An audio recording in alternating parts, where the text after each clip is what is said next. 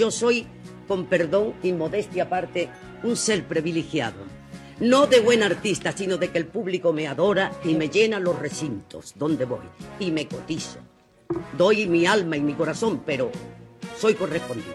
Antes españoles ¿Qué de medias más bonitas tiene usted? ¿Son americanas? Pues no, señor, son de Sabadell.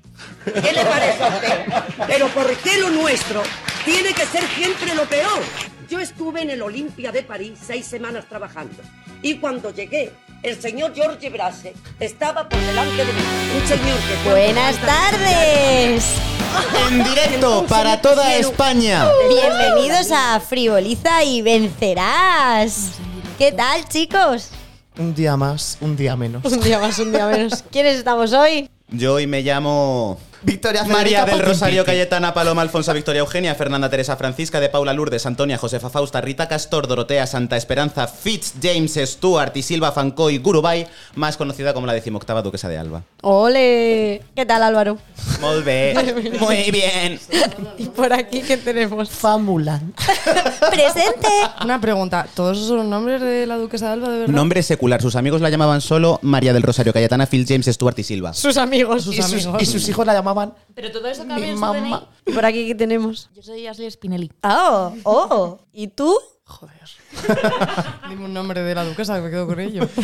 el que sea, el que la sobre. Rita Castor. Rita Castor. Rita Castor. Yo soy Andrea y hoy vamos a hablar sobre referentes. ¿Qué son los referentes? Claro, es que tenemos que empezar pe- diciendo, ¿no? O llegando a un consenso sobre qué entendemos nosotros por referente, ¿no? Exactamente. Así que. Por aquí tenemos al, al pequeño erudito que ha buscado, que ha buscado, que has dicho, el aprendizaje de no sé qué. Vale, a ver, yo quiero hablar de un concepto que se estudia en psicología que es el aprendizaje vicario. El aprendizaje vicario es un modelo de aprendizaje mediante el cual se reproducen diferentes comportamientos no propios del sujeto, el cual toma como suyos como consecuencia de la observación, imitación y o la admiración. Por ejemplo, esto se ve muy bien en los chavalillos que les gusta mucho el fútbol, en la época dorada de Cristiano Ronaldo en el Madrid, cada corte de pelo que él se hacía lo imitaban los, los fans. Y es para decir que aunque normalmente no es lo mismo un referente que un modelo a seguir, que ya hablaremos de eso, y aunque nuestros modelos a seguir en un principio, nuestro círculo más cercano, sean los padres o los amigos O de- Jesús. más cercano, podemos encontrar referentes O en, la de Corea del televisión. Norte, un dictador. Kim Jong-un. Papá Estado, claro. Papá Estado. Entonces, por ejemplo, Fran, ¿qué es para ti un referente? Claro, eh, recogiendo un poquito, creo que, que eso, que podemos entender referente como un modelo a seguir, pero no, no creo que tengan que ser necesariamente conceptos sinónimos, ¿no? Un referente, yo lo, lo- lo explicaría como cualquier tipo de concepto, persona o cosa que puede ser abstracto o, o tangible, ¿no? Eh, y que se usa como prototipo, como, pues, valga la redundancia, como referente en, un, en cierto ámbito. Y podemos hablar de, pues, una película dentro del cine, o podemos hablar de una persona eh, o un dios para una religión, o un gobernante para una civilización, no sé. Eh, creo que, que es eso, es como un punto eh, en torno al cual todo un ámbito gira. Yo es que, por ejemplo, cuando eh, decidimos hablar sobre referentes en el podcast de hoy, a mí hay cosas que hoy habéis planteado que no se me habían ocurrido. Porque yo me he ido a gente cercana, como mi madre o mi abuela, y luego a gente famosa o personajes de ficción que me han influido en mi comportamiento eh, a lo largo de mi vida. Pero no se me había ocurrido, por ejemplo, que la iglesia, que un poquito antes de empezar este podcast hemos hablado de que la iglesia, por ejemplo, podía ser un referente para muchas personas. Y entonces me ha parecido muy interesante y no se me había ocurrido. Así que voy a ir improvisando. Yo, Yo, también. yo creo que no está reñido porque si hablamos de ámbitos, pues en el ámbito familiar tenemos unos referentes, en el ámbito social tenemos Sí. otros referentes, en el ámbito profesional son como pequeños círculos y en cada eh, círculo podemos tener un referente diferente. Y, y por eso digo que no, no hay que tampoco confundirlo, bajo mi punto de vista, con modelos a seguir, porque mm, te puede gustar cómo trabaja una persona y no cómo viste, o cómo actúa, o cómo ha vivido su vida, ¿sabes? Entonces hay diferentes eh, ámbitos, dimensiones. Sí. ¿Cuál- ¿Cómo definirías tú un referente así a voz de pronto? Sí que, sí que, a voz de pronto, Sí. una persona, básicamente, una persona que pueda englobar o que sea como el símbolo material y físico de unos ideales o unos principios o una tendencia ¿no? mental Hmm. Que a la hora de tomar partido y ser pragmático en la vida cambia un antes y un después. Que Sí. haya supuesto algo, ya no solo a nivel histórico, como mm, podemos pensar en, pues, eh, eh, viajaron a América. No, sino como algo social, ¿no? Que suponga un cambio, que genere un cambio, ¿no? Que transforme. Para mí es eso, que haya una transformación de algo, de su vida íntima y una transformación de su vida exterior y al transformar eso, su propia concepción de la vida, transforma y genera algo nuevo, diferente o con lo que me puedo sentir identificada. O a lo que aspirar muchas veces, ¿no? Sí. Bueno, ¿y Marta? Spinelli, gracias. Spinelli. Spinelli. Señorita sé. Spinelli, por favor. Spinelli. Creo que, que un referente no es solamente un- una persona ni, ni un movimiento, sino es algo como que, que te inspira, ¿sabes? Que te hace un clic en la cabeza y dices, quiero llegar a esto, quiero sentirme identificada con, con esto y moverme en esta línea. Pero de forma consciente o no. Yo creo que consciente e inconsciente. O sea, algo que te llama la atención, tú no lo eliges, es algo que viene a ti. Claro, yo es que pensando en eh, preparando el podcast, yo me acuerdo de una niña cuando yo iba al colegio en Palma de Mallorca y voy a decir su nombre y no me escondo. Se llamaba Teresa Silvestre. Era- Voy a decir su nombre, sí, no lo voy a censurar. Porque es algo bueno Sí, lo que vas a Teresa, sí. Teresa Silvestre era una niña que era de las pocas niñas que no me trataban mal en ese colegio, pero era una niña como la típica que era buena en, en todos los deportes, sacaba muy buenas notas, pero luego era muy buena persona con todo el mundo, trataba muy bien a la gente. Y yo me acuerdo Yo de esa gente no me fío, ¿eh? pero es que eh, yo, yo tampoco, a día de hoy, 26 años, no me fío. No, pero sí que es cierto que yo me acuerdo llegar a mi madre eh, un día después de, de clase y le dije, mamá, yo quiero ser como Teresa Silvestri. O que quiero ser como ella en la vida y quiero hacer todo. Y me dijo mi madre, no, eso es malo, eso es, eso es tener envidia, me dijo. O sea, yo lo veía como una, como aspirar a ello. Claro, para mí era una inspiración esa niña, que fíjate, o sea, que esa chica que tampoco teníamos una relación, eh, que no éramos amigas ni nada, pero yo la veía y decía, es que quiero ser como ella. Me dijo mi madre, no es que quieras ser como ella, es que la tienes envidia, me dijo. Y fue como, uh. Pues entonces, igual tu madre estaba un poco equivocada. Pero eso Claro, está bien, no sé. Andrea, porque dentro de este tema de referentes podemos eso hacer como una especie de micro subtipo de admiración o envidia. claro, ¿Verdad? entonces- Porque la línea es a veces muy difusa y cuando no conseguimos lo que admiramos, puede que acabamos odiándolo. Y eso sea el paso de la Sí, envidia. o que te frustres y, y lo La que hemos dicho de no nos fiamos de esa gente tan perfecta, yo creo que tiene mucho que ver que eh, proyectas y dices, madre mía, si es que no veo nada de mí en esa persona. Sí. Eh, la veo tan lejana a mí que para ser esa persona tengo O que lo hace también todo. que destaca eh, la- el contraste hace que lo tuyo sea peor. Claro, y que, y que, para, y que para, para- para aspirar a ser a ella, eh, a ser esa persona, tienes que cambiar todo de ti. Y al final te sale más fácil odiar, ¿no? Efectivamente es lo fácil. Pero Exacto. eso también puede llegar incluso hasta, hasta encauzar hasta el amor, ¿sabes? O sea, en plan, eres un referente para mí, te admiro muchísimo, me he enamorado de ti. Te quiero. Ah, ¡ay, qué bonito eso! Es verdad, la persona de quien te enamoras la admiras porque es un referente. Claro. Mm. Hombre, admiración tiene que haber. Tiene que haber no- admiración, sí. Oh, no se me había ocurrido, qué bonito. qué bonito eso, me gusta. Yo creo que una cosa para, para, para aclarar mucho el concepto de referentes, por lo menos el concepto de referentes eh, más, podemos decir, más, más prototípico, podemos hacer una comparación con el Papa dentro de la Iglesia, ¿no? El Papa al final es el representante de Dios en la tierra, el Papa está ahí eh, y, y no se le permite tener errores. Pero al final eso lo podemos llevar a influencers actuales, a tal, que al O al, final... Michael mundo, y al Jackson. mundo del crimen organizado O a también. Michael por Jackson ejemplo. y, a, Por y a. Miguel Bosé, ¿no? Que son referen- que han sido referentes o que a nivel musical han marcado unos hitos Sí, sí, sí, sí, en el panorama musical y luego como persona, si te crees lo que ha pasado con Michael Jackson, dices, Dios, no quiero escuchar una canción suya Claro. nunca más. O sea que al final no, puedes, no podemos tampoco darle tantísima responsabilidad a una persona y esperar que esa persona no sea humana, porque va a cagarla, porque va a hacer cosas malas o cosas que los millones de católicos en este caso no piensen que es lo que tiene que hacer, o que con 15 años mató una paloma. Oh, Dios mío. ¿Sabes? Es que al final. Entonces, eso es muy demasiada responsabilidad en un ser humano. Referentes, pero también antirreferentes. En plan, un referente al que no te quieres parecer en absoluto y que te da tanto rechazo que evitas cualquier cosa que te lleve hasta ello, ¿sabes? Rollo Santiago Abascal o no sé, a- alguien a quien odies mucho y digas, es que Sí, no Pedro- quiero Pedro parecerme a Sánchez. esta persona. Un besazo, Pedro. No. Léeme, lo- léeme los mensajes directos, hija. Es que Léeme el- los mensajes directos, Pedro. En el mundo del crimen, por ejemplo, Pablo Escobar puede suponer un referente para el narcotráfico. Hay que comportarse como Pablo Escobar si quieres seguir su línea, por supuesto. Claro. Pero es que a mí me hizo gracia que a raíz del fenómeno narcos la gente llevaba una camiseta de Pablo Escobar y era como sois conscientes de a quién estáis llevando en la camiseta como si llevase yo a Ted Bundy o al monstruo de Amstetten que era más feo, ¿sabes? Que es como. Pero ahí yo creo que la que gente. también las hay, también Sí. las hay, claro. Pero ahí yo creo que la gente lleva lo que es el personaje. De la serie. O sea, no es tanto la Pero lo es que el personaje es está una- basado en la vida real. Sí, y es un una persona real. Pero bueno. Sí, no, pero entiendo perfectamente lo que dices, sí, pero es un referente a malas. creo. Claro, pero es igual que si eres fan del malo de la serie, del, del Hmm. malo de la peli, de The Walking Dead, Negan, pues te gusta Negan, lleva su camiseta, no es que quieras ser él. Sí. Por eso hay diferencias entre lo que hemos dicho antes de que un referente no deja de ser humano, pero a veces ejemplo- puedes coger un referente de la ficción. O un tono más, supongo, acorde. ¿no? A mí lo que se me ocurría, pues Mahatma Gandhi, que siempre ha sido como un defensor de la paz y de unificación de religión y de terreno en India, pero luego, pues por lo visto, maltrataba a su familia. Teresa de Calcuta. Sus Teresa de Calcuta. Entonces me refiero. Aquí sí que ha habido a nivel histórico eh, personas icónicas que han salido en nuestros libros de texto, se han llevado premios Nobel y están hiper reconocidos a nivel mundial como activistas por la paz, pero luego, por luego de puertas para adentro es otra cosa. Sí, es un pero- referente a nivel mundial, pero dentro de casa es un pedazo de cabrón.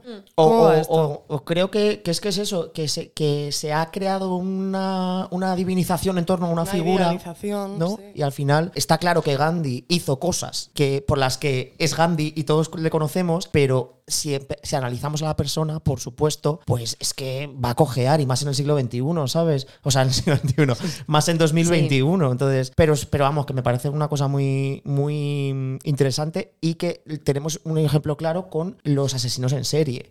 Son referentes, de, no de buena conducta, pero son referentes. Y al final, de manera coetánea, tenían fans. Sí, claro. Había Tenían fenómeno fan. fans eh, ¿Cómo eh, se que llaman iban los, a gritar los a la imitado- cárcel. los O sea, imitadores también? Los copycat. Claro. Los copycats se llaman. Sí. Pero fuera de coñas, por ejemplo, eh, Jeffrey Dahmer, el carnicero de Milwaukee, eh, tuvo tantos seguidores que una vez encarcelado tenía recibía cartas Sí, de sí, fans sí. pidiendo que le matasen. Hicieron muñequitos de acción con su figura. Maravilla. Camisetas. Y es como, pero que eras un asesino en serie. Encauzando un poco el tema. Entonces, llegamos a una conclusión ahora mismo aquí en la mesa que es peligroso llegar a tener referentes, ¿no? Es, ¿Llega a ser peligroso? ¿Creéis Depende que de cómo lo enfoques. Si tu referente... Idealización, y- o sea, idealizar, mitificar a un ser humano. Es, es- eso es horrible. Es Imagínate que tu siendo- referente, la diferencia, que tu referente sea Mafalda o tu referente sea Adolf Hitler. ¿Qué puede salir de Claro, ahí? pero luego, ¿sabes? si nos atenemos a. Que no te gusta la sopa o los judíos, esto es así. El problema es que Mafalda no, no va a ir a su casa y va a escribir un tweet. Mafalda es un Eh, personaje. creo que Hitler tampoco Es- va a no. llegar a su casa y va a escribir Pero, un pero, tuit. Pero Hitler, Hitler dejó un libro. Pero Hitler un referente artístico. Pero Hitler iba al baño y cagaba y meaba y se tiraba pedos y, y- y tenía familia y abuela e hijos. ¿Tenía hijos? Sí. No, cariño. Ah, Un perro, perra. Eh, pero quiero decir, Mafalda, un personaje ficticio es literalmente una construcción ficticia que puede tener los ideales que quiera el creador y que puede ser literalmente una persona perfecta, pero eso lo llevas a los seres humanos y no se, no se sostiene. Por eso creo que lo peligroso es cuando un, re- un referente del referente se pasa al fanatismo. Eso. El fanatismo es Estoy muy de acuerdo peligroso. con eso. Sí, estoy de acuerdo. Y igual que des- desmitificamos a nuestros padres cuando crecemos y les vemos que son personas, ya lo dijimos en el podcast anterior, y, y que, y que son personas, pues eso, que, que mm, con de carne y hueso, que se equivocan, Sí. que no siempre tienen razón, que, que Sí. todo el mundo tiene un mal día o muy bueno y no, no hay una constante ¿no? que pueda pues, atenerse a esto. Si eso siempre. lo llevas a, a otros, a otras personas, es que te va a pasar lo mismo. No puedes tener. Y con los ideales también. Si hablamos de que un referente engloba X ideales, como yo he dicho antes, puede, ser- puede llegar a ser un peligro, ¿no? Puedo llegar a, a aislarme de todo aquello que no es igual que mis ideales. Sí. Pues entonces, recogiendo todo lo que hemos dicho, ¿qué os parece si intentamos hacer una especie de línea cronológica como infancia, adolescencia y tal? ¿Y cuáles eran nuestros referentes en esos momentos? Entendiendo como referentes, por un lado, conceptos e ideas y por otro, personas y personajes. Me parece. Vale. Bueno, es que se me acaba de desbloquear un recuerdo. Yo quería ser como Leticia Sabater. Y escucha, vas por el mismo camino.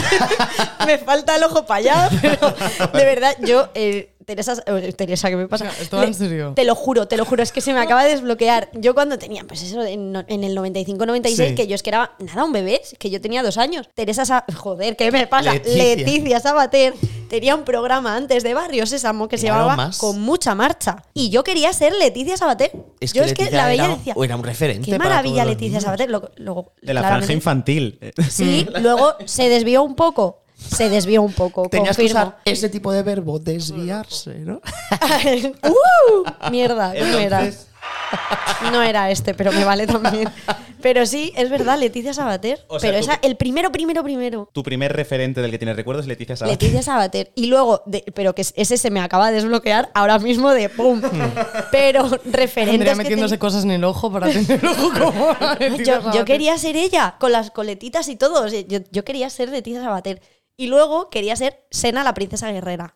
Que me parece una maravilla de personaje que. Un mira, muy buen referente. Pues e- efectivamente, luego ya, claro, con la edad digo, pues mira, buen referente cogiste, amiga, Mm. en vez de coger, yo qué sé, a la Barbie cascanu- cascanueces. Pero yo quería O a ser su amiga la rubia que siempre desaparecía. que era lesbiana. Bueno, había un pro- había- A hubo un amiga. capítulo, hubo un capítulo, Gabriel y Sena se besan. No sé si me lo he inventado, o sea, eso es un recuerdo que yo tengo en la cabeza. Igual lo has soñado. Que igual Yo no creo es que eso cierto. fue un bulo que salió. Se bañaban juntas muchas veces. Yo re- Eso yo sí que en es mi- cierto. Mucho Sí. rol de Eran caballero amazonas princesa. todas. Yo en mi cabeza, el beso Gabriel Sena existe. Pero es que luego hicieron un crossover con Hércules. Ay, qué bueno el Entonces capítulo. yo no sé si Sena era para Hércules, para la rubia o para las dos. Pero es que la intro. Sena estaba liada con Ares. La intro. La era de los antiguos dioses. Ay, Dios mío. ¡Buah! de los Señores señores de la tierra. Era buenísimo. Una tierra convulsionada. Decidme que esto no era maravilloso. Muy bueno. Tin, tin, tin. Ella era fabulosa. A mí Y estaba fuerte, tremenda, era guapa. ¿Sabéis la de cosas que he roto intentando tirar el aro? Yo iba a gimnasia rítmica, yo iba a gimnasia rítmica y yo tiraba el aro para que me volviese como a Sena y jamás volvía. Lucy Sinley. Lucy Loles. Lucy- Lawless. Un besazo, ¿eh? Qué maravilla, pero era una tía súper fuerte, que estaba muy buena Sí. y que esa armadura quedaba fetén. Fabulosa. Que Fetén. la quedaba Tenía un preciosa. cuchillo de sujetador. Tenía un cuchillo dentro de sujeta, Qué dentro de las tetas. ¿Qué pasa? Que a mí no me crecieron las tetas y no puedo llevar un cuchillo dentro del sujetador. Me fallan Y cosas. con el flequillo siempre bien. ¿eh? Amén. Y limpio. Sí. Eh, no, había capítulos en los que se ensuciaba cuando pegaba Sí. mucho. Hombre, eh, es sí, que sí, está sí, sí, ambientado sí, en sí, la era sí. en la que los dioses reinan. Está muy y se bien. pasaba está todo el capítulo bien. buscando a Gabriel. Pues Pero está, era- siempre, está siempre guapa, pero no siempre intacta. Y eso está bien. Eso molaba. Pero era una tía súper fuerte que se valía por ella sola, que luego se enrollaba con Ares. Sí, pero bueno, a ver, ella, chica, era hetero. Que no se a ha querido enrollar con Ares. Yo quería, la verdad. Pero eso era una tía fuerte, independiente, que luchaba, que tenía la, la fuerza de un hombre en aquella época. Y a mí me encantaba. Y el otro referente era Mulan. O sea que yo, claro, mi madre pensaba que yo era lesbiana, porque, pues lógico, por cómo lo va a pensar una mujer. Y Mulan, sí, sí, me encantaba. Pues el tuyo era Mulan, pero el mío era Pocahontas. Pero que estaba loco con Pocahontas. Pero porque yo pues, pensaba que Pocahontas vivía, claro. En América estaba allí ella. Está con Anastasia. Yo, Vive. muy chiquitito, muy Mi chiquitito. referente es Anastasia de pequeña. Es que- pero es que muy creo que fuerte, todos- claro. Y, y además me empecé, empecé desde pequeña, cuando tenía ordenador, a buscar cosas sobre Anastasia. Y los Romanov, y descubrí la verdad, y, y fue horrible. Descubrí y, la y verdad. sentías que te- no, y Horrible. sentías que igual te tenías como un secreto de vale, pero es que yo sé que ella sigue viva. Sí. La buscaré cuando sea Sí. mayor. Porque nadie más que yo ha visto esta película de Fox. Y aquí estamos buscando a Anastasia. Exacto. Un Pues- llamamiento. Pero bueno, es- son, buenos, son buenos referentes porque al final todas esas películas eh, o, o series eh, siempre a quienes hemos nombrado era el arquetipo del héroe o heroína, ¿no? Y tenían como esos valores de eh, la bondad, eh, la heroicidad, La justicia. la familia, el amor. Entonces, bueno, pues, eh, pues eran buenos referentes para ser niños, ¿no?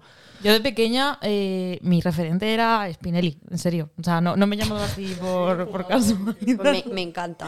O sea, me parece que, que es el personaje menos valorado a lo mejor de la banda del ¿Qué patio. va? ¿Qué dices? Es, Es el el más más. querido de la banda del patio, creo yo, Spinelli. No sé. Y las Ashleys. Perdón, pero yo. Es que ese capítulo traya, ¿eh? Cuando le dicen que es una Ashley ella se niega y lo está pasando mal porque tiene otra idea de feminidad. O sea, Cuando se descubre que, que se llama Ashley. Es que Ashley. se llama Ah, Ashley, de Ashley. verdad. Ah, y entonces Ashley Spinelli. se Ashley llama. Ashley Spinelli Ashley y es que vi el capítulo hace poco. Confesión. Se descubre que se llama Ashley y hay como un código del patio que todas las que se llamen Ashley Tienen tienen, que que estar en Claro, Ashley. claro. Y entonces todos los del patio se cambian el nombre a Ashley. Entonces para entrar en el club de las Ashleys Y y, la la salvan. salvan. Claro. Qué bonito, tío. Precioso. Y Es que la banda del patio, ¿cuánto nos ha enseñado? El otro día vi también eh, una noticia sobre los Rugrats, en plan como que era una serie súper inclusiva, porque eh, tenían... Había un padre que estaba que era viudo, que se encargaba de todo, que luego encima se lía Padre con de una... Chucky, creo, ¿no? El de pelirrojo. Sí, de Chucky. Mm. Qué bonito, pequeño. Que luego al final se lía con, con otra chica que es asiática, entonces es como, oh, mm, multisocial. Y luego, eh, sí, eso. Multisocial. Es que no he dormido hoy mucho. Eh, y luego también otro en el que era la mujer la que trabajaba y el padre se encargaba de, de los niños y era todo súper normativo, ¿sabes? Nadie Eh, el prota. lo veía raro. El prota, sí. es verdad. Haciendo promoción a dibujos no normativos. ¿Y tú, Álvaro? Yo voy a hacer lo mismo que Martis. Mis referentes están en los dibujos, también en concreto en el anime. Y de pequeño recuerdo, pues eso que me gustaba porque eran unos dibujos con muchos colores, los pelos de colores que en tu casa pues los tienes todos marrones, ¿sabes? Y era como, oh, superpoderes, defendían ideas como la justicia y tal. Y hay dos series en concreto que me marcaron. Una es Los Caballeros del Zodiaco, que había mucho homoeroticismo por ahí, pero había un personaje en concreto que era Afrodita de Piscis, que era un chico, pero cuando lo trajeron a la... Era un chico y tenía en plan rasgos de chica y se comportaba de manera muy femenina, porque la idea de la belleza en Japón es un hombre muy blanco y muy femenino.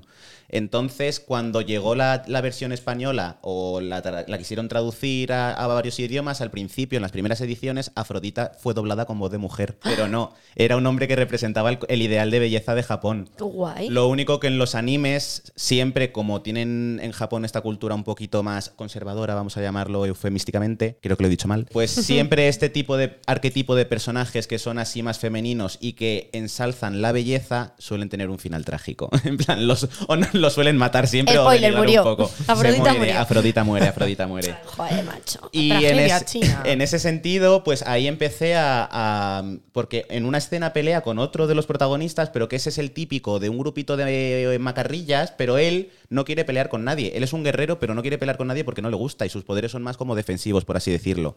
Pues ponen a pelear a esos dos. Y entonces a mí me encanta la escena, porque al final mueren los dos. pero bueno. Joder, macho. Sí, sí, sí, sí.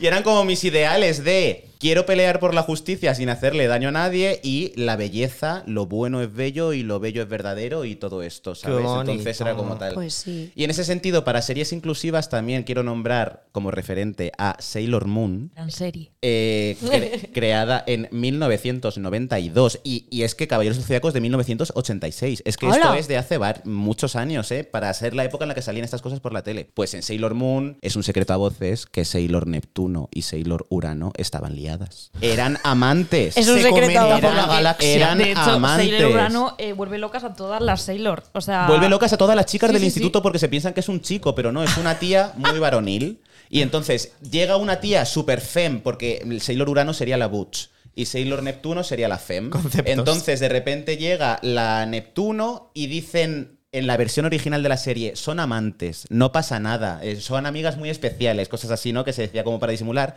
Pero en las primeras traducciones al inglés lo cambiaron por prima. En plan, son No. primas, son muy buenas amigas y salen en situaciones así como muy, Y más arrima, muy claro. cariñosa. Entonces es como, no me quieres vender la homosexualidad, pero sí el incesto. ¿Cómo funciona esto? Era la Fifth Harmony de la época. incesto homosexual, además. Era lo que tenían, lo- eran los referentes que teníamos en ese momento. claro. Mm. Entonces, yo en concreto, al haberme criado en una familia bastante normativa, pues eran, eran ejemplos audiovisuales de que había otros modelos de vivencia, por así decirlo, ¿no? Y luego estaban ya las Sailors Starlight, y con esto acabo, que eso eran tres mujeres que vienen de otro planeta, pero se disfrazan de tres estrellas del rock hombres, que vuelven loquitas a toda la peña, pero para pelear contra los malos se transforman en las mujeres que son. Entonces, de repente, sus transformaciones son de cuerpo de hombre a cuerpo de mujer, el uniforme de mujer y las voces se les pone un poco más femenina y tal. Y yo flipaba.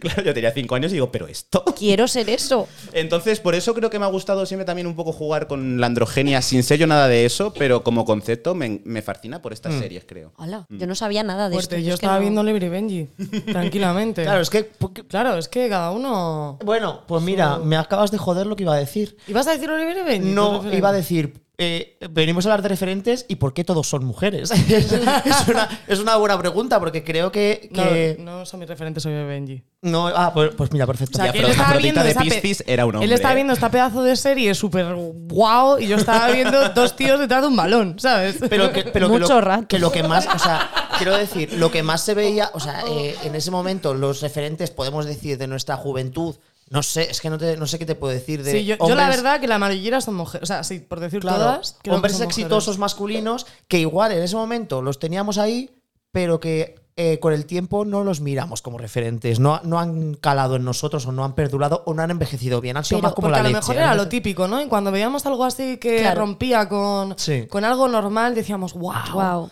Qué diferente sí, claro. Xena, la princesa guerrera, la única, la primera La- mujer que peleó. ¿no?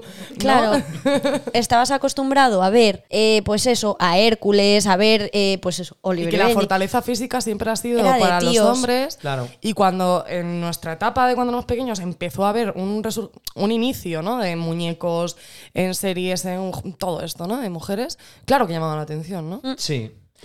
Y, yo en ese sentido recuerdo que no sé si, si llamarles referente porque tampoco puedo, puedo poner un nombre concreto de una persona, pero sí eh, recuerdo que al, tener una hermana mayor cuando yo era chiquitín, eh, recuerdo como mm, todo el mundo de las folclóricas, todo el mundo de mm, el flamenqueo, etcétera, y ver a mi hermana con el traje de Faralae. A mí me volvía loco, en plan, es que yo quiero ser una folclórica, en plan, yo quiero llevar esa bata de cola y dar vueltas y tener unas castañuelas.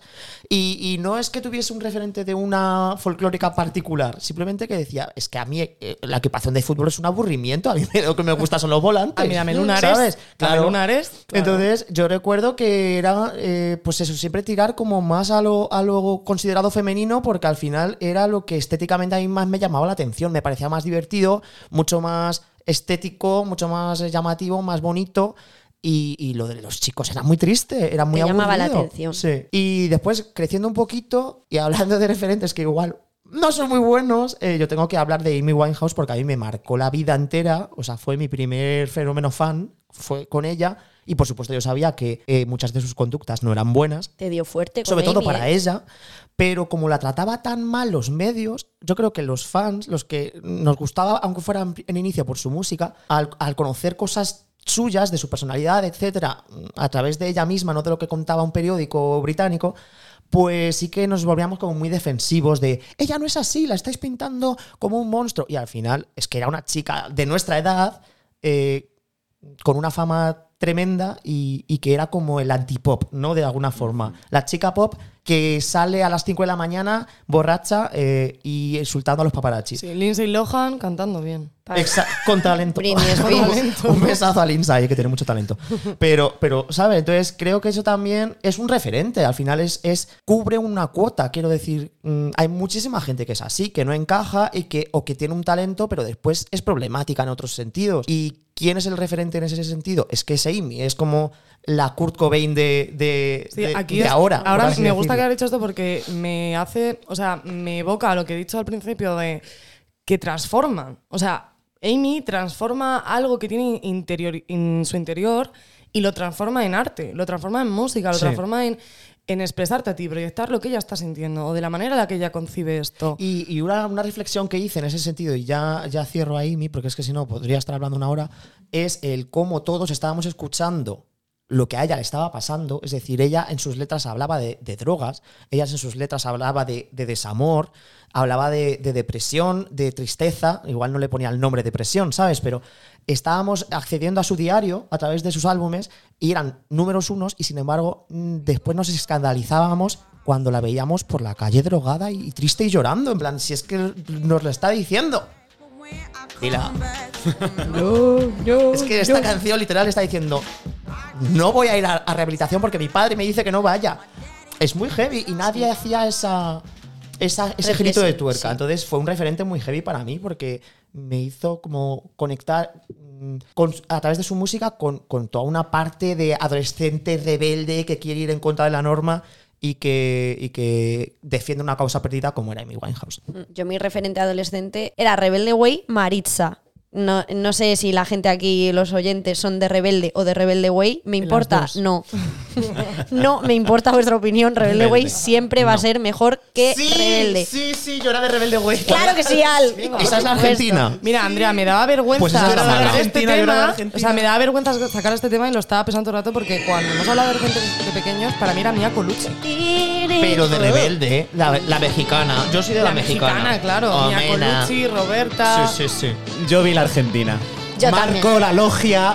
La- oh, Dios, qué Pero sí que maravilla. en Rebelde México también teníamos logia, Marco. Ah, sí, Era una puta mierda. Muchísimo mejor. Nada, nada. Yo, nada. mi referente Es- era Maritza, que era una tía adolescente que con el pelo rojo, que yo quería el Y que pelo se rojo. Maritza. Maritza. Pero, Maritza. pero si Maritza, la de Rebelde Güey, tenía rastas. ten- Maritza, la rebe- de Rebelde Güey, en las primeras temporadas tenía el pelo rojo y luego se Sí, puso sí, es rastas. verdad, Pues es es que- era Yo un quería el circo. pelo Tenía rojo. lisito, así Mi madre me dijo no. No Luego estoy de dije, acuerdo. vale, pues quiero eh, cambio de temporada, tercera temporada. Pues quiero Dije, rastas. Quiero rastas y mi madre dijo no. y aquí estoy sin teñir el pelo con 26 años. Una rastita jamás. chiquitita, mami, solo Le una. dije, pero una rasta aquí debajo para que no se vea. Y me dijo, si no se va a ver, ¿para que la quieres? Y yo, touché. Efectivamente. Relacionado con la música, como decía Fran, yo tengo. Bueno, creo que todos tenemos 20.000 referentes musicales, Sí. de vida, como, como con Amy, ¿no? Mm. Para mí no conecté tanto con Amy en aquella época, pero sí que empecé a conectar con Beyoncé. Y me da palo decir esto porque sé que es un producto muy, produc- muy producido, pero me gusta, me encanta. Y me marcó un antes y un después en mi vida por su disco, el de Flawless, el de Feminist. O sea, ver a una mujer em, cantante, negra, americana, tal, subirse a un escenario y dar un discurso feminista Con Chimamanda. a- con Chimamanda, ¿no? Además, y posicionándose a nivel político, para mí marcó un antes y un después en el que quiero consumir cultura que se posicione, al menos Sí. yo. Quiero consumir eh, y tener em, referentes a nivel ideológico que sí que, sí que se posicionen, ¿no? Y que no es de palo decir, opino esto.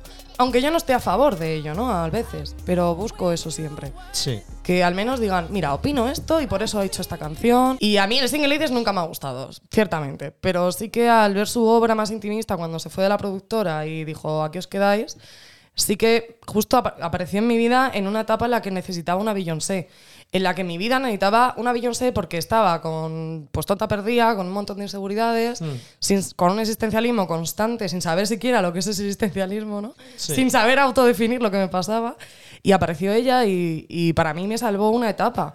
Porque me podía agarrar a. Ella dice esto en su letra, o ella en su discurso dice esto. Vale, pues no tengo nada claro, pero sé que con respecto a esto estoy, estoy segura. Sí, es que, es que, eh, que creo que, que las popstars, eh, mujeres, porque además es que los hombres, es que sí, bueno, puedes cantar muy bien, tal, pero al final, eh, ¿a quién podemos decir que, que esté muy unido a un movimiento social? ¿Sabes? Chico que cambie un poco el juego. Es que al final, qué pesado. Como mucho el Chris Brown que baila. Y también zurra Rihanna. Rico, date tres pasos para atrás, que eres un pesado. Eh, es que estoy súper en contra de los chicos en el pop. Odio a los hombres en el pop.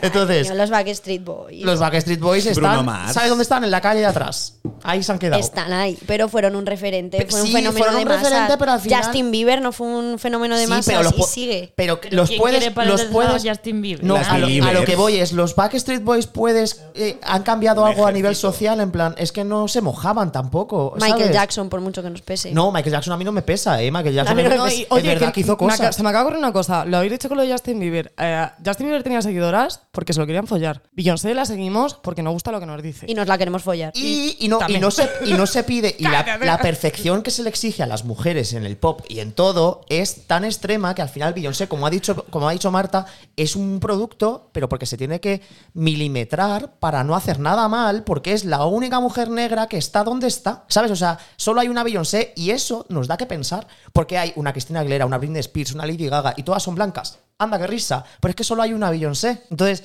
eh, bueno. Iba a decir, si la haces Destiny Child, sorpresa. Claro. Alicia Keys. Ali- pero Alicia Keys no es una Rihanna, Beyoncé. Rihanna. Rihanna. Ay, mi Rihanna, lo siento muchísimo, te quiero mazo. Pues cancelo todo lo que he Pero dicho. no, que cante bien, Rihanna canta fatal. Oye, Rihanna es una diosa.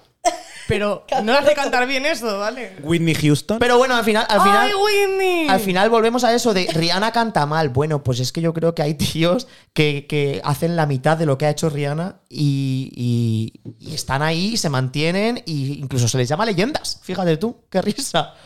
Y bueno, Martis, ¿tú tienes algo, algo que aportar en el mundo de las estrellas de pop? Vale, yo voy a hablar de, de Lana del Rey sobre lo que estabas diciendo antes de, de la sociedad, de cómo espera algo de las mujeres, se las exige mucho más, porque ella sí que la mayoría de sus temas iban sobre violencia de género o rivalidad entre mujeres, o, ¿sabes? Y ella nunca se posiciona realmente en plan, esto está bien, esto está mal, ella lo único que dice es, me ha pasado esto, estoy viviendo por esto, te lo estoy contando y ya la reflexión la llevas tú.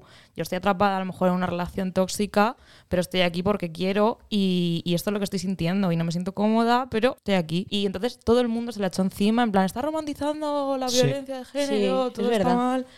Y es como, no, tío, le está dando también visibilidad a la otra cara, a la cara de mujeres que no son capaces de a lo mejor empoderarse, de salir de ahí por sí mismas, ¿sabes? Es, es algo que también es necesario. Que no solamente es empoderamiento de soy una mujer fuerte, puedo con todo, no, es también estoy en la mierda, lo estoy pasando mal, Sí. pero y existo, y estoy sí. aquí, ¿eh? También, es, también soy otra existimos. realidad. Sí, sí, sí. sí. Y, en- y- y enlazando con eso, es que, madre mía, hemos entrado en el pop y ya no paro.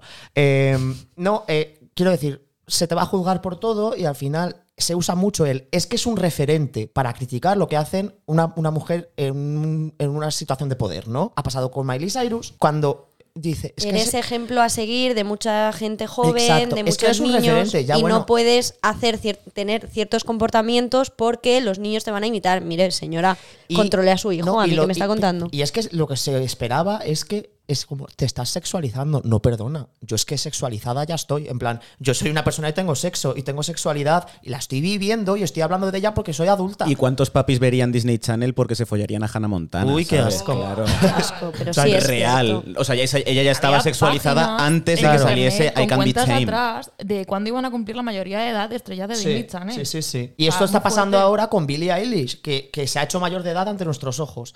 Y que la gente decía, qué bien, que es que lleva ropa ancha, no se sexualiza. Bueno, lleva ropa ancha porque le da la puta gana. Y cuando ha dejado de llevarla ahora, hace unas semanitas, que es que está de actualidad, eh, mucha gente dice, es que se ha vendido, se ha vendido. No, perdona, tiene un cuerpo Y se y lo está mostrando porque lo tiene y porque le apetece y porque ya es mayor de edad. Es que, es que esa es el- el- el- la movida, en plan de. eh, vamos a, eh, a dejar de subir a referentes a unos altares en base a, a tu moral. Porque eso es una puta mierda. Y al final tu moral es tuya, no es de ni la de Billy, ni la de Miley, ni la de mm, Lola Flores. Es que cada, cada uno tiene su moral y no podemos eh, convertir a, a personas en, en es- en estandartes de nada. Yo, como habéis empezado a hablar de la cultura pop, iba a decir que el mío era Lady Gaga, personalmente. El, Mi niña. el icono de las Américas que viene por aquí, cultura pop tal. y sobre todo porque sí, empezó el movimiento Little Monster y yo era un adolescente prepuber, puber y postpuber en ese momento justo de My Little Monster y tal. Y me gustó mucho. Además, creo que a nivel mundial Lady Gaga supuso un antes y un después. Totalmente. Y por eso me gustó mucho. Pero te voy a recoger el hilo a ti, Martis, con lo de Lana del Rey, porque la Lana del Rey española, y es mi mayor musa referente, y desde aquí creo que es la primera vez en este podcast que voy a hablar con respeto. Eh, mi mayor referente del mundo mundial es Zahara. Y Zahara es la Lana del Rey española.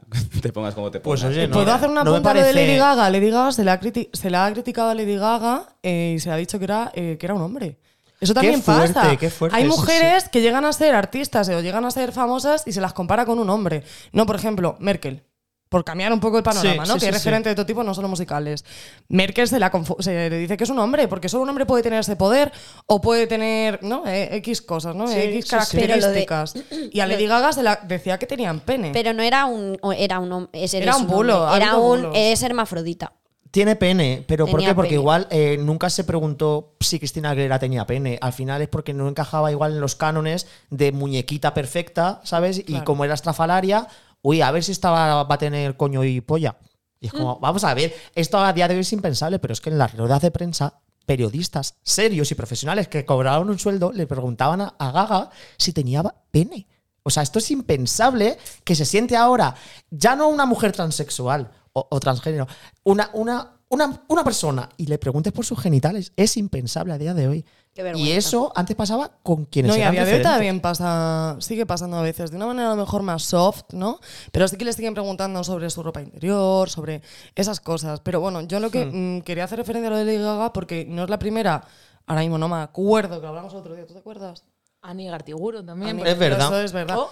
No, pero me refiero a, a mujeres que son icónicas o que están en las élites de las masas Mm. y se las tienen que comparar, o sea, tienen que meterle la puntita de es un hombre, es un travelo. Pero Sí. bueno, chico. No me vuelvas a interrumpir cuando estoy hablando de Zahara, por favor. Nunca más. Yo, no, lo he hecho. A mí no me así mires. que voy a continuar por donde lo he dejado. Gracias. a Zahara la conocí en el 2009 y porque su canción Me lo merezco fue elegida como la canción de la Vuelta Ciclista española de ese año. Y yo simplemente, pues, ¿cuántos años tenía ahí? Eh, ¿En 2000? 10, 2009, ¿cuántos teníamos? Pues teníamos 14 o Hoy, 12, pues mira, ya 12 un o así, sí, creo. sí. Entonces, No, 14, em, 14. pues yo escuché esa canción, me gustó mucho y mi hermana se había bajado el disco casualmente y me lo empecé a poner en el iPod y en el MP3, porque lo teníamos.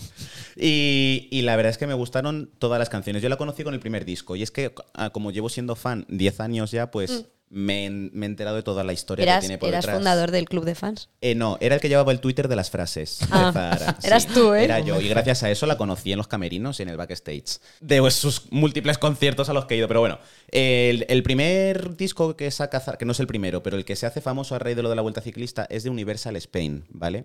Y entonces ella eh, está producido por Carlos Jean. Y ella, es que el último es que vais a hacer todos el plot twist, se ha quejado, ha, ha intentado ser siempre libre y hacer lo que le dé la gana.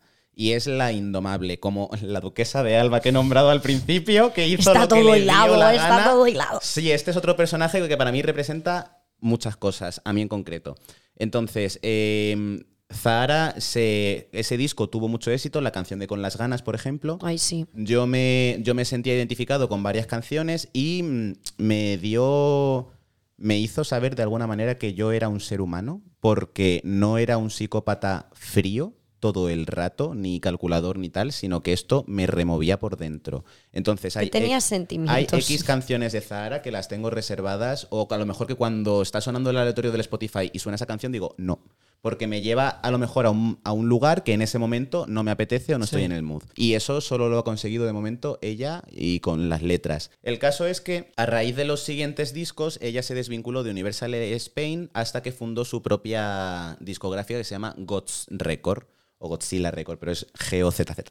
Y es que ahora estoy, hoy en concreto, estoy un poco más serio y más emocionado de lo normal porque Zahara sacó el disco, el último que ha sacado, que se llama Puta, lo sacó el 30 de abril. Y ha habido un revuelo un poco porque han puesto su imagen en las marquesinas y eh, como tiene Zahara se ha servido varias veces de la iconografía cristiana, pues está teniendo como muchas quejas de que ah, la pones puta, pero tú llevas la corona de la Virgen, es como pero esta es famosa, ¿Sabe ¿quién es esta? Lo conocen en su casa y como, a ver, a ver, a ver, tiene mucha historia todo esto.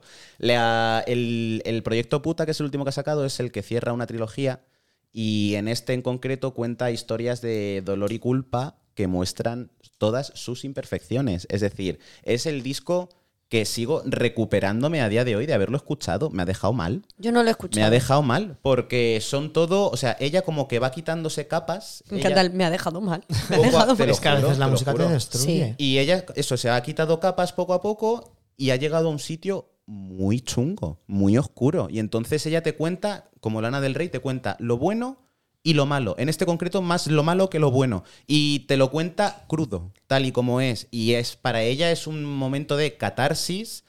eh, un, un exorcismo a todos sus demonios, porque la palabra que le ha estado persiguiendo siempre desde los 12 años es puta, Puta. y ahora está hasta en las marquesinas de Madrid. Porque ahora ella se ha adueñado de esa palabra y esa palabra ya no le hace daño. Ahora esa palabra incomoda al que ve la marquesina de Madrid y dice, ¿por qué pone puta aquí? Porque ella te deja la historia y tú ahora te lo gestionas. Y yo, Zahara, un saludo desde aquí, cariño, no te lo quiero. estás gestionando Me bien. lo estoy gestionando todavía. Como Batman. Batman se apropia del murciélago para darle miedo a sus enemigos. Mm, muy buena. Zara es Batman. Muy es buena. Batman. muy buena Esa es la conclusión a la que es hemos no es la lana del rey española, es el Batman español. Me encanta. Pues ah, con eso me quedo. Es que yo creo que las, que las estrellas del pop eh, son los superhéroes de las personas que no nos gustan los cómics. yo lo creo real. Y, y qué bonito, ¿eh? Lo que, de lo que estamos hablando, me encanta. Yo mi referente de, de pop es, iba a decir Abril Lavigne antes, pero esa era de adolescente, pero es Alaska. O la tengo apuntada aquí De en verdad grandes que sí. menciones. O sea, para mí Alaska me parece, aparte de un- una artistaza y una cantante de 10, me parece una mujer eh, interesante, culta, eh, lista, es como trabajadora, Sí. que no es solo el mira, canto y ya está, y hago mi Sí, que espectáculo. sea una estética y tengo una estética rara, no. que si Alaska es- sigue a día de hoy es porque tenía algo más que, la, que la revolución de la movida del Alaska momento. empezó a ser famosa con, con- ¿Cuántos años tenía? 14 años. Es que era muy joven. Hmm. Era una adolescente. Era una ya- niña, Era o una sea, niña. Era una que- niña. Y se ha ido reinventando durante toda su historia y nunca ha pasado de moda. Claro. O sea, todo el mundo ha, oído Alaska. No, incluso Todo puede pasarse de moda para las nuevas generaciones. Pero es que las Y- nuevas y está generaciones- bien. Si el caso es que un referente es. Sí, pero. Incluso a veces su discurso ahora puede oler rancio. En- yo lo, he, lo he visto en, Sí, en a mí me parece que no envejeció mal, ¿eh? Lo he visto en algunas eh, opiniones de algunas personas que dicen, es que Alaska no sé qué tal. Eh, es que está muy bien que, que se quede, que para alguien sea rancio. Si es que vamos a ver, una persona de 50 años, sus movidas, sus intereses ya no son los de una persona de 15. Es que es lógico. De 15 de ahora. Claro, claro, claro, claro. Pero el tema es que eh, referente es porque Sí. en su momento estuvo en el lugar y en el momento indicado haciendo algo que no estaban haciendo otras personas o que se necesitaban personas Que le apetecía. que lo hiciesen y que rompieran y que se moviesen y que ya está. Y, y, joder, es que es, me, me gusta un montonazo este tema y, y lo que estáis diciendo porque creo que, mm, aparte de que es crucial tener referentes, no, no, no ídolos, pero sí referentes, eh, porque es que al final te educan tanto más que muchas asignaturas que puedas, que puedas cursar, ¿sabes? Sí. De, la, de forma académica. Es que al final... em, Me viene súper bien que saques ese tema de ¿Sí? forma académica porque mm, después de varios años teniendo referentes pues, de música pop, de cine, Mm. más el artisteo ¿no? que otra cosa, sí que cuando empecé a estudiar eh, más, a meterme mucho en la movida filosófica y empezar a estudiar filosofía y literatura de, como hobby, Mm. sí que empecé a tener referentes eh, filosóficos, que necesitaba unas respuestas o necesitaba una ayuda en mi vida, una guía, porque no tenía ni puta idea de nada como a día de hoy todavía. Y tuve que buscar. Claro, necesitaba algo que, que fuese más profundo que lo que me daba Beyoncé. ¿No? Sí. Necesitaba algo más profundo, que me, que- más íntimo, con lo que me llegase a identificar muchísimo más a nivel interno y que me fuese una guía en la que emblemar mi vida, ¿no? Que siempre estuviese algo por encima de todo. Entonces encontré, leyendo, pues como, supongo como todos, nos mandan libritos en filosofía y tú vas luego tirando en casa, ¿verdad? Pues ahí acabé encontrando a Heidegger. Encontré a mi referente eh, a nivel académico. Sí que me basaba más en, la, en El daba- ecologista nazi eres- es el tu referente. ecologista nazi. Sí. Wow. Ese de la. Selva Negra, ¿no? Heidegger, sí. Ese Ahí es. estaba real. Yo estuve en la Eh, Selva Negra y el de la Oh, Dios mío, no lo sabía. Claro, es que, es que dentro de, de- Cuando tú empiezas a tirar del hilo y dices, bueno, este señor, ¿por qué me lo están dando? ¿Quién es? Mm. Este señor hablaba del impresionismo, de cómo vemos, eh, aparte de los ideales míticos, el bien y el mal, como todos los filósofos de Raya. Sí. Este señor también hablaba del arte. Me introdujo en su filosofía el arte impresionista. Entonces me gustó un montonazo cómo llegó a conectar estos dos puntos, que para mí también fue un referente a nivel artístico, llegar a ver algo del impresionismo en vida. O sea, verlo en directo, un cuadro impresionista. Porque claro, como hemos hablado, referentes puede ser cualquier cosa, ¿no? Pues yo aquí Sí.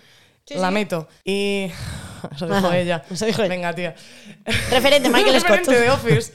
Entonces, cuando, cuando vi un cuadro de impresionismo en directo, el amanecer y tal, cosas pues, impresionistas, el caso, al ver algo impresionista, lo pude correlacionar con la teoría de Heidegger, aunque fuese un nazi de mierda y luego se arrepintiese a lo largo de su vida. Pero a mí, poco. A mí Heidegger me gustaba por eso, porque había sido un nazi, había apoyado una tendencia eh, pues que a día de hoy está demonizada y es juzgada a nivel judicial, pero en aquella época era normal. Y también era tan normal que era difícil verle fallos a esa tendencia ideológica. Y Heidegger se la encontró. Heidegger, estando dentro del partido nazi, le encontró la negación, o sea, lo malo. Aun, Sí. aun sabiendo que era lo bueno para su país, pudo retorcerse mentalmente para ver eh, y ser crítico consigo mismo y con su vida. Y eh, por eso me llenó tanto, ¿no? El, el decir, joder, es que quiero esto, pero no. Es- Sí. y eso me, me llenó bastante y luego pude ver eh, cómo en mi vida po- podía ser eso, ¿no? Cómo puedo meterlo en mi vida a nivel pragmático. Y, y- y es otro ejemplo, y es otro ejemplo de, de- de un referente en cierto aspecto y no tiene por qué serlo de todos los aspectos de su vida, en todos los momentos de su vida, a todas horas de su vida, y, ¿sabes? En pasado, presente y futuro. Es que es imposible, es que al final... Sí, es lo que estábamos hablando antes de tanto de Michael Jackson como de Gandhi, como de Teresa Calcuta, que pueden ser referentes en X cosas, pero no en toda la vida, porque son personas humanas que tienen errores, Sí. como todos nosotros, que a lo mejor puede ser un referente diciendo, jo, qué bien habla. Ya está. Exacto. fin. Sí, Y- sí, sí. Pero luego es un borracho Luego tirado de la calle. Luego Sí. ha sido nazi, ¿no? Y de No, repente una pasan persona- los años y se. y mejora. No, o, o- o un cuadro que dices, es que esto, joder, me, me habla a mí y es de hace eh, un siglo, imagínate. Y me está hablando a mí. si es que, pa- si Sí, es que y me recuerda a esta sensación o cuando vaya a sentir esto voy a recordar este cuadro, ¿no? Y Hay sin cosas embargo, que te acaban marcando. igual la persona pues era un bala perdida. Pues bueno, pues si al final eh, es- estoy muy a favor en ese sentido, que es otro melón y podríamos hacer un podcast sobre ello, de el separar la obra del artista, ¿no? Mm. Y de que una persona puede ser referente en un aspecto y ser un monstruo en otro. En otro. Y es así. Sí, yo creo que esa, esa mentalidad creo que es la que nos va a ayudar, la que nos beneficia a nivel mental, ¿no? Es Sí. decir, mira, puedo ser todo a la vez, puedo ser una mierda de persona, pero también puedo ser buena. Y sobre todo actualmente saber sepa, o sea, actualmente intentar trabajar en que las personas no sean horribles, ¿no? Ya que están vivas y pueden trabajar en ello, pues eh, señalárselo, oye, que esto no está muy bien, vale, pero que vamos a dejar a la persona del siglo XVIII en paz, que ya está muerto. O sea, Pues que igual a, a ese señor, pues mm, las teorías de Chimamanda le habrían encantado, pero es que no las ha oído. Es que no, no, las y ha además oído. ese señor, aunque las hubiese oído, le iba a salir a. La esclavitud estaba bien. vista. Exacto, le iba- no le iba a salir a cuenta. ¿no? Es que lo que siempre decimos, contextualizar y verlo siempre desde la perspectiva del hoy y con mucha delicadeza y sensibilidad, llevar a cabo eh, la elección de nuestros referentes, Mm. con mucha perspectiva de, de temporal, de dónde estamos, quiénes somos, a qué dedicas el tiempo libre Sí. y quién, ¿Y quién es él? ¿Quién es él? Preparándome el podcast, en un principio estaba girando con la idea de referente de referente para mí era una persona y luego con la palabra referente hecho a lo que hago referencia. Y por esto han salido más cosas. Pero eso porque no lo entendí. pues cuando tú en tu día a día hablas, por ejemplo, un referente en este sentido podría ser toda la simbología cristiana en la que nos hemos criado cuando dices algo tipo, ay Dios, se ha matado. Eso. o algo tipo, el, te le has colgado un San Benito, Ah, Dios vale. mediante. Jesús. Jesús. Bueno, pero no me refería a eso. Ah, Que vale. era, quería hablar de cuando has empezado a hablar de Heidegger y de los tiempos pasados. Me he dado cuenta de que he tenido un, un hito histórico en mi cabeza siempre y que sí que a lo mejor puede ser un referente en mi vida. Y es la historia de Robespierre, el de la Revolución Es que, Francesa. es que es muy fuerte, claro. Hay, hay hitos- eh, Robespierre decía, lucharé eh, por tus, eh, para que tú puedas decir, por tu libertad de opinión, aunque eso signifique que opines que tengo que morir. O sea, Ole tú, Robespierre. Pero espera, espera, espera. A mí me ¿No? gusta Ah, Robe- vale. No, no, no. A mí me gusta Ro- Robespierre porque me Me gustaban sus pantalones. Robespierre tiene claros oscuros este señor. o sea, muchísimo. yo me interesé con él simplemente por dos detalles. Uno, me lo- yo cuando estaba en la ESO estudiando la Revolución Francesa, de repente el actor del documental que nos pusieron me encantó. Y dije, uy, Robespierre, qué guapo. que luego vi un cuadro y obviamente nanay. Lo acabo de confirmar. Pero luego me metí en Wikipedia y vi que había nacido el mismo día que yo, pero como 300 años más tarde. ¡Oh, Dios mío! Soy Robespierre. Y me puse, me puse, me puse a leer sobre la biografía de Robespierre y todo lo que dijo y tal. Robespierre fue el que nunca diré bien su apellido. Es que me está haciendo mucha gracia el Robespierre. Robespierre. Robespierre. Pues el Robespierre. eh, Madre mía, era el los dos líder- somos Tauro. Era el líder, sí lo somos. Era el líder indiscutible de la parte más radical de los jacobinos. Llegó a tener el título de El Incorruptible. Vale, cuando él llegó. Suena como una Cuando- telenovela mala. Cuando él llegó al poder, empezó a hacer discursos para eh, justificar la pena de muerte, cosa con la que ese discurso empezó la Revolución Francesa diciendo que Nanay de la Vera. Y es al que final, tú, si todo lo justificas bien, Álvaro, cambias al, el mundo. al final acabó muriendo, lo sabemos todos, por la propia guillotina, porque supuso el estado del terror terrorísimo de- después de la Revolución Francesa. Y es como Robespierre, el incorruptible, se corrompió. ¿Y referentes en vuestra vida normal? Que, que no sea Robespierre. Joder, es que a ver, así a voz de pronto voy a decir eh, mi familia, o sea, mi madre, la amo, ¿sabes? Y yo qué sé.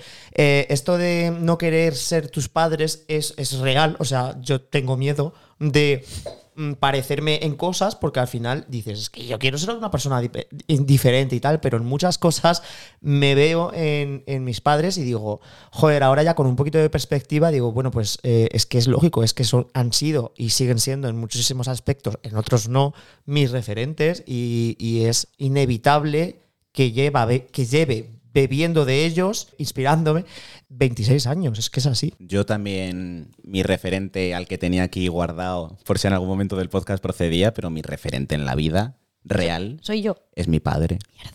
Tú, Andrea, tienes un número alto en la lista de prioridades, pero Toma. mi padre es la persona más inteligente que conozco. Eh, Sí lo es, que le conozco.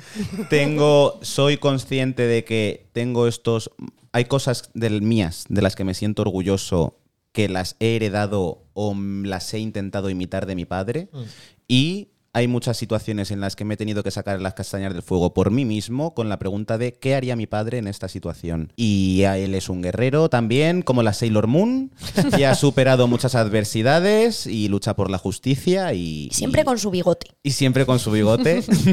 y es todo lo que quiero ser en la vida, sinceramente. Y siempre con una sonrisa, porque tu padre siempre está... Es muy risueño. Y nos da muy bien de comer. Y cocina muy bien, sí. Mi referente es el padre de Álvaro. Hilando un poquito con lo que he dicho al principio de los antirreferentes, ahí estaba mi padre de pequeña, porque nos llevábamos fatal siempre. Entonces, cualquier cosa que me diese la pincelada de esto viene de mi padre, no, fuera, Claro. otra cosa. Entonces, siempre me he fijado mucho en mis dos abuelas, en mi abuela materna y mi abuela paterna, porque son como una de cal y una de arena, que no sabes cuál es la buena y cuál es la mala. Pero mi abuela paterna, por ejemplo, es, es un ángel, es todo bondad, todo cariño, va a estar siempre arropándote y tal. Y luego mi abuela materna es, es la cañera, es en plan, no me voy a callar la boca porque me voy a morir en cualquier momento y todo lo que quiera decir lo voy a decir y lo que me la pienso suda. y lo que opino. Y entonces creo que la mezcla de las dos es el tipo de persona al que quiero llegar a ser en algún momento. Y luego también está Tania Croyoga. y que, que eso, que, que es una craca, o sea, está ahí en Australia sin tener ni puta idea de inglés. Si tú vas por la vida pensando que algo te puede pasar, tío. Qué ¿qué cuando te pasa? Eh, para mí mis referentes más importantes durante... Va a ser- sí, yo creo que va a ser para siempre porque ha marcado mi vida y la va a seguir marcando. Y a veces va a ser una desgracia. Porque a veces me veo cosas en mí de mi madre, de mi abuela, y digo, joder, soy igualita que la Yoli. Qué pena, ¿eh? Y, y me reprimo, pero es que no puedo evitarlo, ¿no? Es que tengo como algo interno que, que solita, solita, solita ya un cabreo, porque mi madre es hipersensible. Tiene una hipersensibilidad que cualquier psicólogo se quedaría, vamos, objeto de estudio durante años. También nos ha dado muy buena risa Nos la da Yoli. Muy buenas risas. Muy buenos momentos. Y, y para mí es un referente muy grande de mujer luchadora, mujer coraje, de nunca le tiene miedo a nada. Cuanto más miedo te dé algo, más tienes que hacerlo. Y siempre con valentía y coraje y no avergonzándote de ti nunca, ¿no? Ni de tus seres queridos.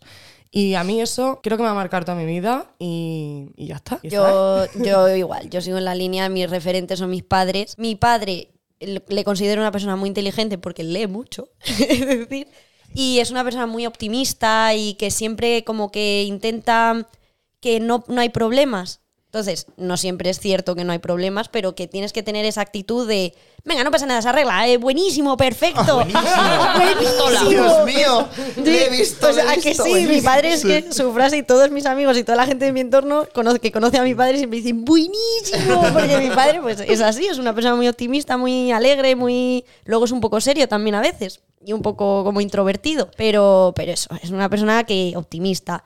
Y luego yo sé que me parezco mucho a mi madre, porque es así. o sea, No. sí, Mi sí. padre te llama la Monse. Claro, es que yo, es que yo soy la Monse. La pi. La pi. No, yo sí, yo soy mi madre, pero porque es una persona con la que he pasado todo el rato de mi vida, porque mi Mm. padre al fin y al cabo no pasaba tanto tiempo con él por su trabajo. Y me ha criado mi madre y hay muchas cosas en las que no me quiero parecer a ella. Mamá, sé que escuchas este podcast. Hola, que te quiero mucho. Pero es verdad, hay cosas en las que no me quiero parecer a ella, pero sí que lo hago. Y pero que eso, mi madre es una persona que no es tan optimista, la verdad. Pero lo que es la, la mala leche, pero el, el coraje, todo eso de no callarme, de echar pa'lante, eso es de mi madre. Y la verdad es que estoy muy orgullosa de parecerme a- en eso a ella, aunque a veces me pierda la boquita, porque me pierda la boquita. Pero eso yo creo que también es la vida y lo he aprendido de ella, de esto no te parece bien, pues pa'lante. Sí, si no Y lloras, montas no un- mamas. Es que Exactamente, es y así. No sé montas un pollo. que nos han, o sea, nos han educado a modo de enfadaos y cambiar las cosas. Sí, sí. No, y úsalo. Monta un pollo. Eso Tú es. monta un buen pollo y todo saldrá bien. Bueno, un aplauso por Un referentes. Un beso a nuestros padres. Gracias. Y a Tania. Ya, Tania, un besito, Tania.